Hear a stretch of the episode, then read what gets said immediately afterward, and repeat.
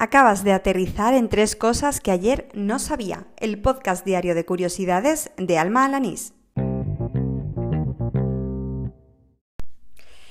Este es el episodio número 17 del podcast, el correspondiente al martes 24 de septiembre de 2019. Hoy llego rozando el final del día, pero ya sabes qué dicen, ¿no? Más vale tarde que nunca, así que al lío. Hace unos años si no tenías un canal de YouTube no eras nadie y hoy casi que estamos llegando al mismo punto con los podcasts. Bueno, para muestra un botón porque me estás escuchando en un podcast y yo estoy haciendo un podcast. Pero bueno, yo me quiero centrar sobre todo en lo que se refiere a las estrategias de comunicación corporativa, a lo que hacen las grandes marcas en cuanto al marketing de contenido, ¿vale? Bueno, pues precisamente sobre este tema, que es algo que creo que ya he comentado en algunos episodios anteriores, me interesa mucho por mi área profesional, he dado con un un tuit de un usuario que se llama Izuzquiza eh, que tuiteaba eh, un reportaje sobre el podcast que lanzó en el año 2018, o sea, hace apenas un año, la marca de coches Toyota. Lo lanzaron, por lo visto, en el mercado americano y casi como una idea piloto, pensando en hacer algo nuevo, que bueno, que en el caso de que no funcionase, pues siempre les enseñaría algo. Esto es pues también algo que suelen intentar las marcas, ¿no? Pues mm, intentar probar una nueva idea, pues si no funciona, por lo menos algo han aprendido. Por eso eligieron un equipo interno eh, que se componía de dos presentadores y dos productores. Y lo que hicieron fue centrarse en la parte más humana de, la empresa. De hecho, pues se decidieron también por el formato podcast por precisamente la alta demanda que hay de este tipo de, contenido. Bueno, al final el resultado es que en la primera temporada han contabilizado más de 30.000 descargas.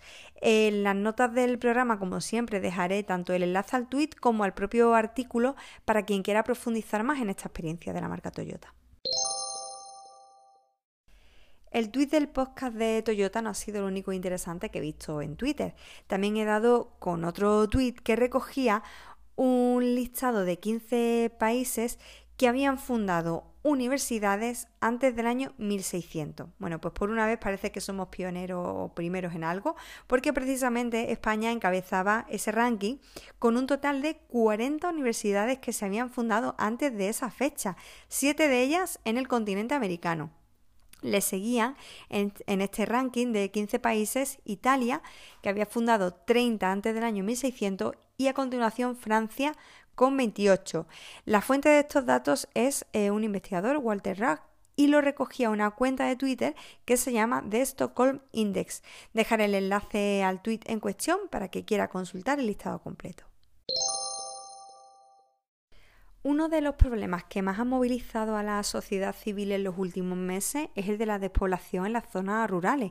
Por eso hoy me he vuelto un poco loca al descubrir que durante todo el verano se ha emitido en los Países Bajos un reality show llamado El pueblo español Polopos, cuyo objetivo era precisamente buscar iniciativas que revitalizasen la España vacía. Bueno, en concreto, pues este pueblo de la Alpujarra granadina, Polopos. En él participaban 10 parejas neerlandesas que competían por un premio de 20.000 euros. Bueno, según cuenta el reportaje del Mundo, el reality ha sido todo un fenómeno en los Países Bajos, hasta el punto de que el pueblo, cuyo censo no supera los 60 habitantes, ha llegado a recibir 100 visitantes al día.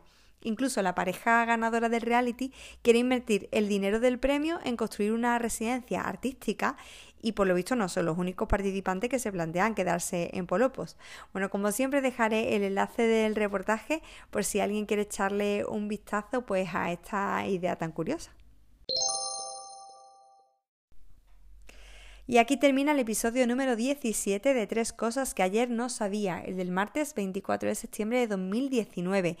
Llega más tarde de la cuenta, yo sigo ronca y además estoy más cansada que de costumbre, pero oye, manteniendo la constancia. Recuerda que me puedes seguir en anchor.fm, en Spotify, en iVoox y en tu podcast habitual si añades el RSS. A mí me encuentras en Twitter por arroba almajefi. Estaré encantada de recibir sugerencias, ideas y datos curiosos. Te espero mañana más o menos a esta hora, así que no me falles. ¡Hala! ¡Con Dios!